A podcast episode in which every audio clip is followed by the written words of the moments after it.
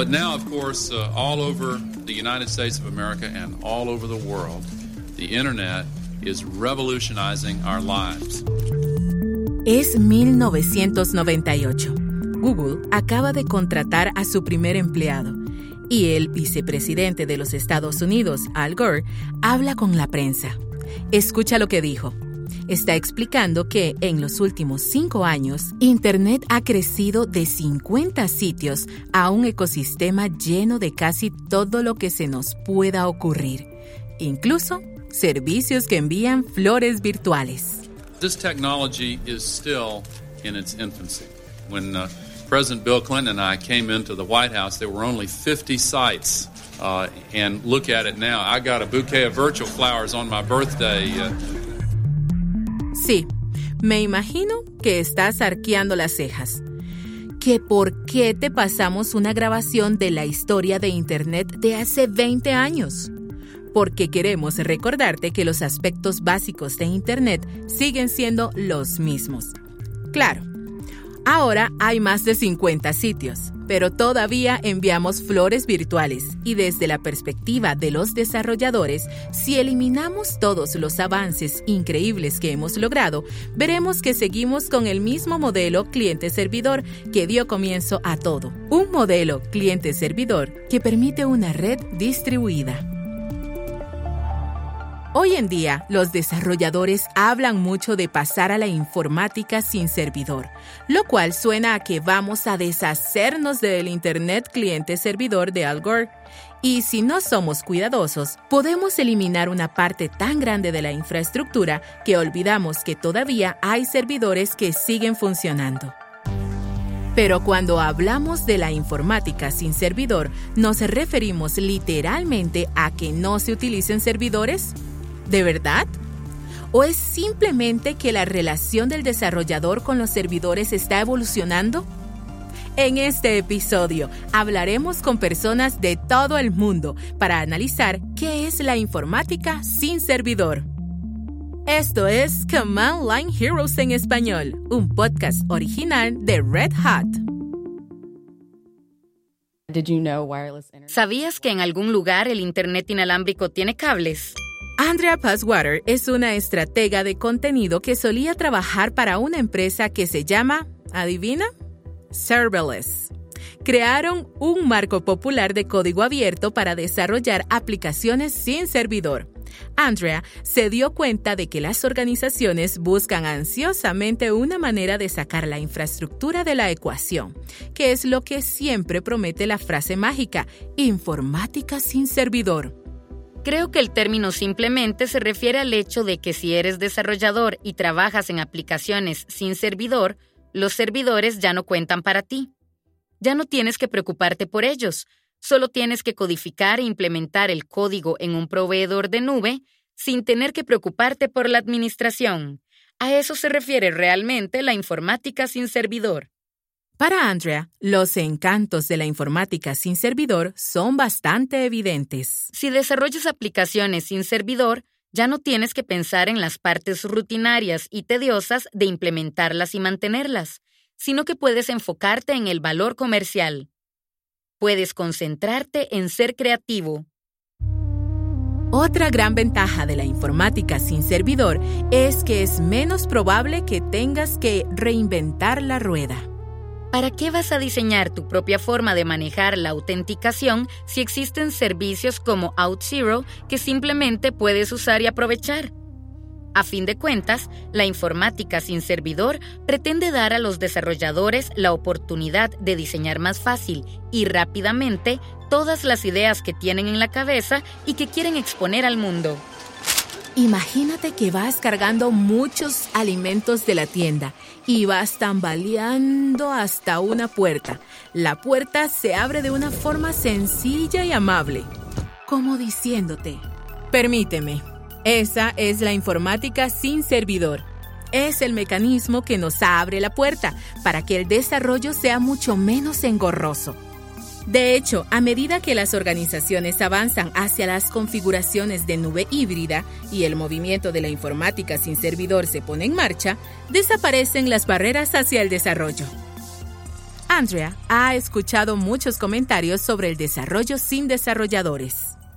Sí, anécdotas de muchas personas que siempre habían pensado que no podían escribir código y que ahora juegan el juego de la ingeniería de software gracias a la tecnología sin servidor. Y pueden desarrollar herramientas que automatizan sus propios flujos de trabajo y cosas así. En todos los trabajos, no importa cuál, en todos hay tareas repetitivas que tienes que hacer todos los días y llega un momento en que piensas, ¿no habrá manera de que lo haga una computadora? Yo empezaba a sentirme así y resulta que trabajaba en una empresa que se llama Serverless y me dijeron, ¿sabes que el producto que fabricamos te puede ayudar, verdad? Según Andrea, muchas personas que nunca se habían considerado desarrolladores pronto se darán cuenta de que pueden crear aplicaciones sencillas ellas mismas y prácticamente sin gastar nada. Con Lambda nunca he tenido que pagar por ninguna de las pequeñas aplicaciones que he hecho. Puedo hacer bots que se encargan de una parte de mi trabajo y eso me permite ser más eficiente en el resto de mis tareas, claro. Pero además, ya no necesito perder tiempo en las cosas aburridas. Puedo dedicarme a lo que me gusta y es divertido. Incluso para los desarrolladores profesionales, el efecto de la puerta automática es bastante tentador en un mundo en que vamos con los brazos llenos saliendo de la tienda de abarrotes. Creo que a la gente le gusta mucho la idea de poner en marcha prototipos con un equipo de una o dos personas en muy poco tiempo. Digamos, en un par de días, pueden poner en marcha un prototipo. Creo que es muy emocionante para la gente el comenzar a darse cuenta de que pueden dedicarse a lo que impulsa el valor comercial de su aplicación, de sus productos o de su empresa. Pueden concentrarse en ese valor comercial. Aquí les va otro término. ¿Listos? Funciones como servicio. Esa es la oferta de los lugares sin servidor como Lambda de AWS o Apache OpenWhisk. El término funciones como servicio significa que una función única puede ejecutarse cuando alguien la solicita y solo cuando se activa. Y eso es mucho más eficiente. Y así ya no tenemos que preocuparnos tanto por la capacidad de procesamiento y el tiempo de ejecución. A fin de cuentas, esa oferta sin servidor puede ser una gran ventaja. De hecho, algunas personas incluso han comenzado a pensar si pasaremos de lleno a la informática sin servidor. ¿Podría reemplazar a los contenedores? Entiendo el argumento. Michael Hausenblas es Developer Advocate de AWS. Si te fijas en todo lo que tenemos aquí, OpenShift y Cloud Foundry y todo lo demás, básicamente son abstracciones. Es la idea de que el Heroku, esencialmente, generó una especie de flexión. ¿Me explico? Es una manera de decir, ya no te preocupes por cómo va a correr la ejecución, ni por cómo se va a ver. Solo danos el código y nosotros nos encargamos del resto. Sí, eso suena muy bien. Se parece al sueño de un entorno sin operaciones, donde todo está automatizado y abstraído. Es como la versión de diseño de interiores minimalista para desarrolladores, superficies limpias y agradables. Pero Michael quiere que vuelvas a la dura realidad. Sin operaciones, ¿verdad? Queremos que desaparezcan como por arte de magia. Vemos chistes así en Hacker News y Twitter, sin servidores. Pero por supuesto que hay servidores. Yo sé, claro que hay servidores. Y hay operaciones. Alguien tiene que hacerlo. Alguien tiene que organizar los servidores. Alguien tiene que parchar el sistema operativo. Alguien tiene que crear imágenes de contenedor, porque adivina dónde se ejecutan esas funciones. Claro, en algún tipo de contenedor. Entonces, no es un todo o nada. Las funciones como servicio no reemplazan directamente a los contenedores. Al contrario, agregan una herramienta más. Y hay otra cosa. Usar esa nueva herramienta, usar la informática sin servidor, no solo implica que ya le pasamos el problema de las operaciones a otra persona. Todavía tienes que pensar en tus propias operaciones. Hay pequeñas partes de las operaciones del lado de la infraestructura, pero también del lado de los desarrolladores. Si es un caso extremo, como Lambda, por ejemplo, pues no tienes acceso a ningún tipo de administrador, ¿no? No puedes simplemente llamar o mandarle un mensaje a algún administrador de la infraestructura. Alguien de tu empresa va a tener que ocuparse de eso, obviamente. A mí me da miedo que muchas empresas solo piensan en que es sencillo y barato. No tenemos que hacer esto, ni esto, ni esto otro. Pero se les olvida pensar en quién es responsable. O sea, ¿hay algún responsable? ¿Ya tienen alguna estrategia para eso? Porque si no, entonces, antes que nada, hay que diseñar un plan, antes de meterse de lleno. Alguien necesita estar a cargo. Incluso si eliminas los servidores, todavía tienes que pensar en todo eso. Todavía tienes que organizar tus operaciones.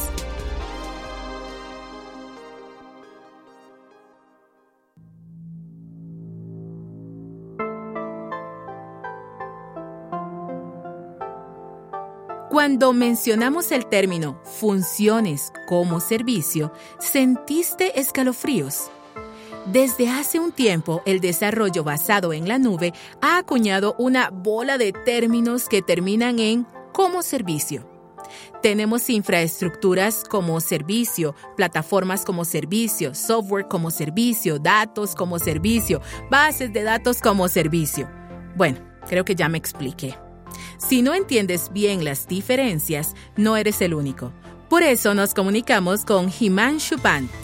Es director tecnológico del Royal Bank of Scotland en Delhi, India, y pasó muchos años analizando las diferencias.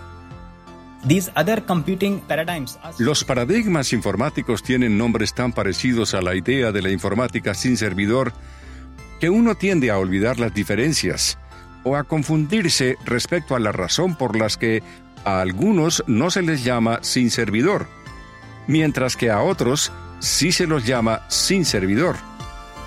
Entonces, la informática sin servidor no es lo mismo que los contenedores. Tampoco es plataforma como servicio, pero Himanshu quería aclararlo.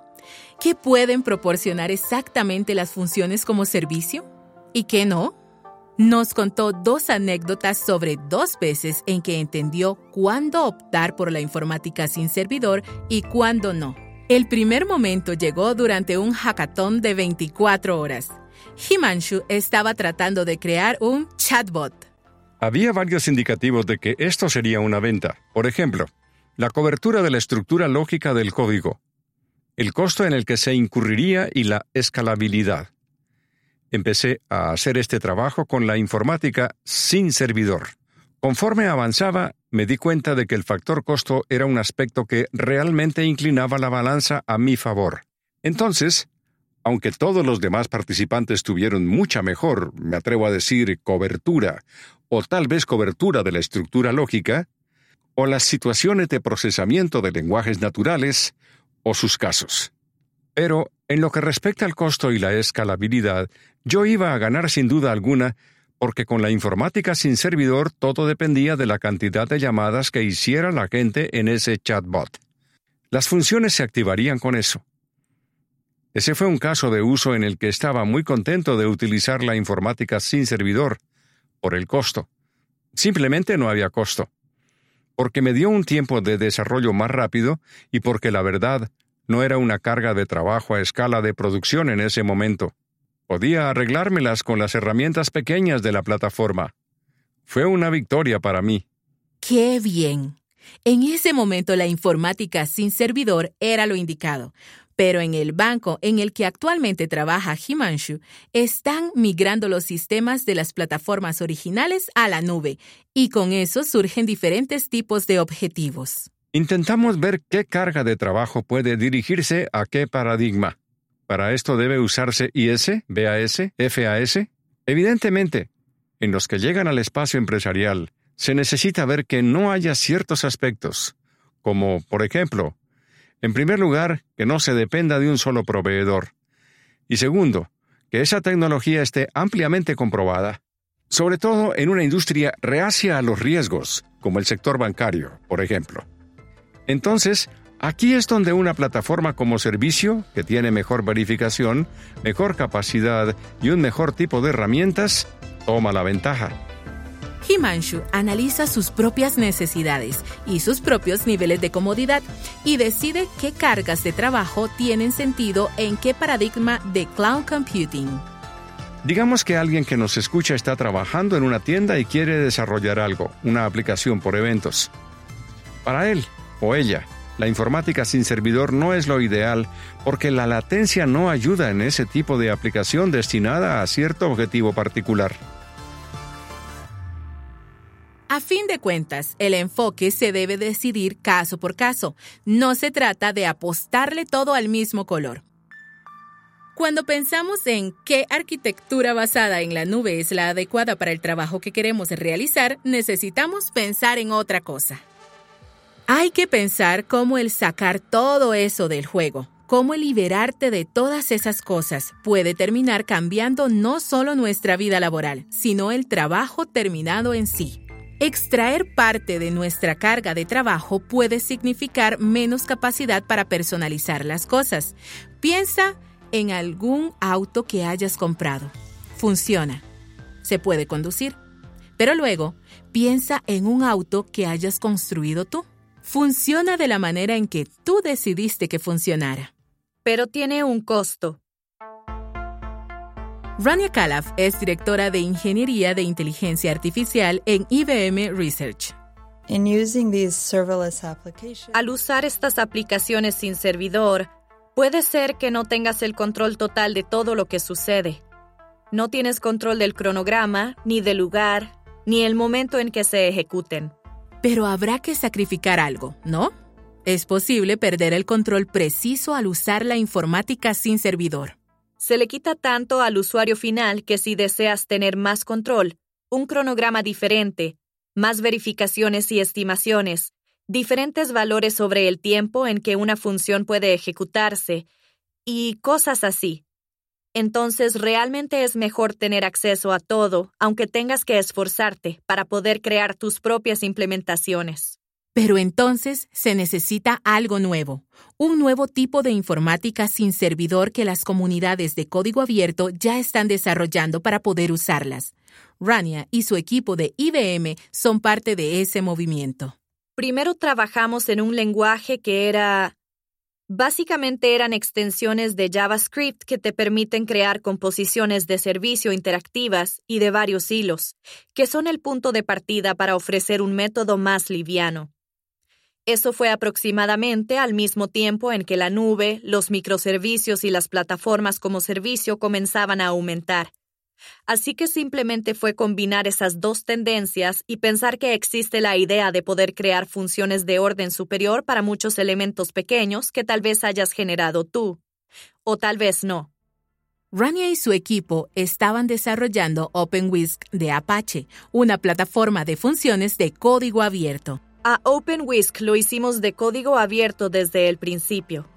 Gran parte de eso fue para permitir que la comunidad realmente participara con nosotros, pero también para quitar las protecciones y dar el control a la gente que desea operar sus propios entornos informáticos sin servidor, para que puedan personalizarlos según sus necesidades. Quizás poner sus propios controles, ver cómo funciona realmente y controlarlo mejor pero también ofrecer un tipo de control más preciso que no tendrían si solo se ofreciera como servicio. Darle el control a cualquier persona que desee operar su propio entorno sin servidor. Es la informática sin servidor de nivel superior. Al unirnos a OpenWhisk, tenemos acceso a otras plataformas de código abierto como Fission y Gestalt y empezamos a ver que el campo de la informática sin servidor evoluciona y se vuelve más adaptable y más poderoso que antes.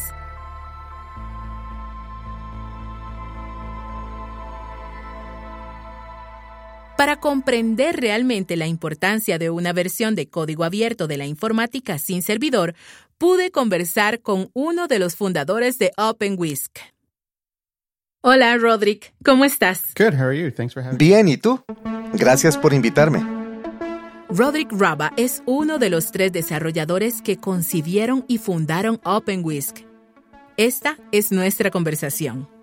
Tiende a ser confuso o engañoso para los demás porque la gente tiende a pensar, pero ¿cómo es posible la informática sin servidores? Claro, el servidor está allí en algún lugar. Simplemente yo ya no tengo que preocuparme por eso. Exactamente. Esa es realmente la belleza de este modelo. Si empiezas a desarrollar en un modelo sin servidor, ya no lo vas a querer cambiar. Por ejemplo, hace casi cuatro años que estoy en esto y he desarrollado algunas aplicaciones con calidad de producción.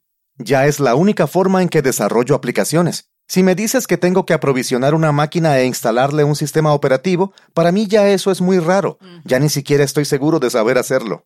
Sí, cuando lo dices así suena como quitarse un gran peso de encima, ¿no? Porque la primera vez que oyes hablar de la informática sin servidor dices, uff, tengo que aprender otra cosa. Pero cuando lo dices así, suena muy bien. Sí, suena muy bien. Pero bueno, luego hay que recordar que no todo es miel sobre hojuelas. No es una solución milagrosa. ¿Qué riesgos o problemas tiene?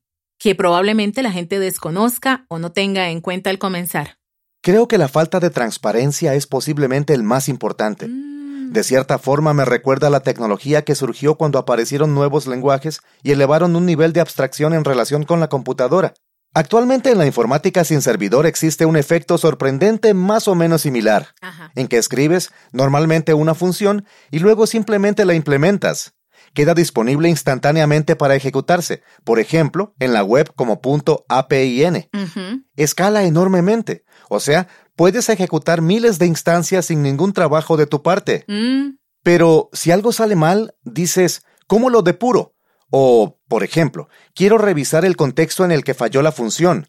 Por lo general, esas funciones se ejecutan dentro de procesos y tú no tienes acceso. Ni siquiera puedes ingresar a la máquina para ver dónde se está ejecutando tu código. Tal vez se ejecuten en entornos de contenedores que están cerrados y no sabes lo que contienen. Entonces, es difícil obtener un poco de transparencia. Aquí es donde ayudan las herramientas. Pero la falta de herramientas es un obstáculo para que la gente entienda el fallo. Ah, quedó todo muy claro. Bueno, volvamos a OpenWhisk. Eh, sí, cuéntame sobre eso. El proyecto comenzó aproximadamente cuando Lambda de Amazon anunció su oferta, que fue realmente donde la informática sin servidor comenzó a entrar en la terminología y a ganar reputación.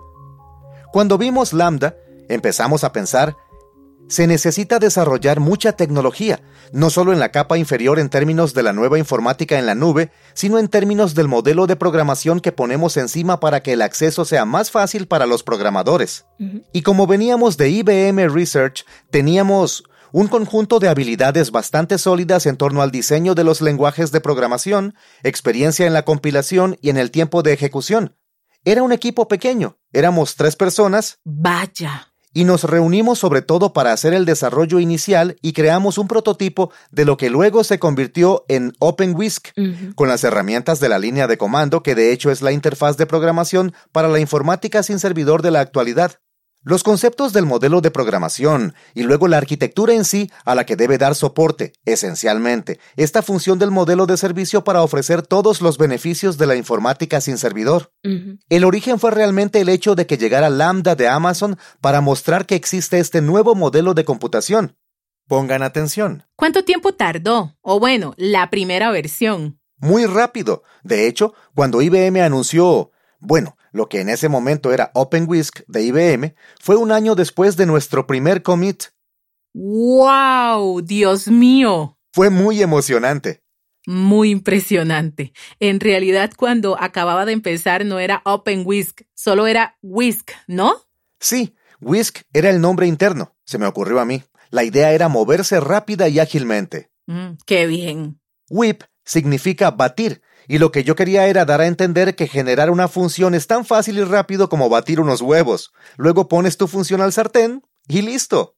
Ah, qué buen ejemplo, porque probablemente muchos de nuestros escuchas hayan pensado en una tortilla, en batir unos huevos y hacer tortilla. Claro, y con el nombre nos han salido bien algunas cosas y otras no tanto. Ajá. Cuando abrimos el código de una tecnología y la ponemos en GitHub, le ponemos el prefijo open para enfatizar que es abierto como en código abierto y que es de uso, descarga y contribución gratuitos. Sí, y nuestro objetivo de ponerla en código abierto era en realidad elevar el nivel en términos de lo que está disponible en estos días para ejecutarse como plataforma sin servidor. Para nosotros era importante construir una plataforma que no solo estuviera lista para su producción y para compartirla con el mundo, sino también para hacer posible la investigación académica o la investigación en general. Mm. Probablemente como veníamos de IBM Research, nos preocupamos demasiado por eso. Pero valió la pena, porque conozco universidades que realmente usan OpenWhisk para su propia investigación. Desde Cornell hasta Princeton. He ido a varias universidades como Brown, Williams College, MIT, CMU, y he dado charlas para alentar a los estudiantes a analizar realmente los problemas relacionados con la informática sin servidor y las funciones del servicio, las herramientas, el modelo de programación para entusiasmarlos con la tecnología. Y para lograrlo les muestro que si realmente contribuyen al proyecto de código abierto, sus contribuciones se incorporan a las funciones de nube de IBM y Mm. pueden ejecutarse generalmente en una semana. Vaya, es muy rápido. Para algunos es sorprendente. Es un proceso súper eficiente. Realmente muestra cómo desarrollamos mucha tecnología abierta. No es un modelo de núcleo abierto en que se hayan ocultado algunos de los componentes. Lo que se ejecuta en la nube de IBM es todo lo que está en el proyecto OpenWhisk de Apache. Cuando piensas en el futuro de la informática sin servidor y en las opciones que podemos tener en el futuro, ¿crees que serán abiertas? Creo que actualmente hay un fuerte debate sobre el valor del código abierto, especialmente en la nube. Claro, sí. Si consideras por qué la gente va a la nube, o por qué podría sentir aversión por ir a la nube, es todo el concepto de la dependencia de un proveedor, donde se pierde transparencia. El código abierto ha ayudado a solucionar algunos de estos problemas. Y luego vemos esfuerzos como Kubernetes, que simplemente se está comiendo a la nube en términos de contenedores y del sistema de gestión, y lo exitoso que ha sido. Si haces algo que tenga que ver aunque sea un poco con los contenedores, ¿vale la pena siquiera pensar en mantener el código cerrado, dado lo dominante que es? Yo me inclino a pensar que dejar que el código sea abierto ayuda, es atractivo desde la perspectiva de los desarrolladores. Si piensas en el futuro del ecosistema sin servidor, en las herramientas, los proyectos y los servicios que va a haber, ¿cómo te lo imaginas? O sea, tú, ¿cómo te imaginas el futuro de la informática sin servidor? Creo que cada vez vamos a pensar menos en la tecnología subyacente y más en la experiencia de programación y las herramientas que se necesitan. Las herramientas para depurar, para gestionar la implementación, para analizar el rendimiento, para la seguridad. Creo que todas y cada una de ellas son muy importantes. La mecánica subyacente de cómo ejecutas la función, ya sea que se ejecute en un contenedor o en alguna tecnología futura ya sea que puedas ejecutarla en una nube o multinube, creo que pasa a segundo plano, como lo que hacía Kubernetes para los contenedores y la gestión de contenedores. De manera similar, va a haber una capa superior que es la función de la capa de servicio para dar la sensación de la informática sin servidor. Entonces, realmente se trata del nuevo middleware que vaya encima, de cómo empoderar a los desarrolladores para que realmente aprovechen esta nueva cloud computing y las herramientas que vas a poner a su disposición para que su experiencia sea agradable. Sí. ¿Y cómo se puede empoderar a los desarrolladores? Fomentando la eficiencia, en pocas palabras, para que yo como desarrollador pueda enfocarme simplemente en las cosas que son importantes para mí o para la empresa en que trabajo, si ese es el caso. Y entonces, pues, puedes generar innovaciones más rápido, gracias a que ya no tienes que dedicarte a pensar en la infraestructura, ni en cómo se escalan las cosas, ni en cómo proteger el hardware. Ahora realmente puedes dedicarte a crear innovaciones porque ya liberaste toda esa energía mental que ahora puedes usar para producir innovaciones más rápido, para ofrecer más valor a tus usuarios finales. Todo eso se resumiría en una mayor eficiencia.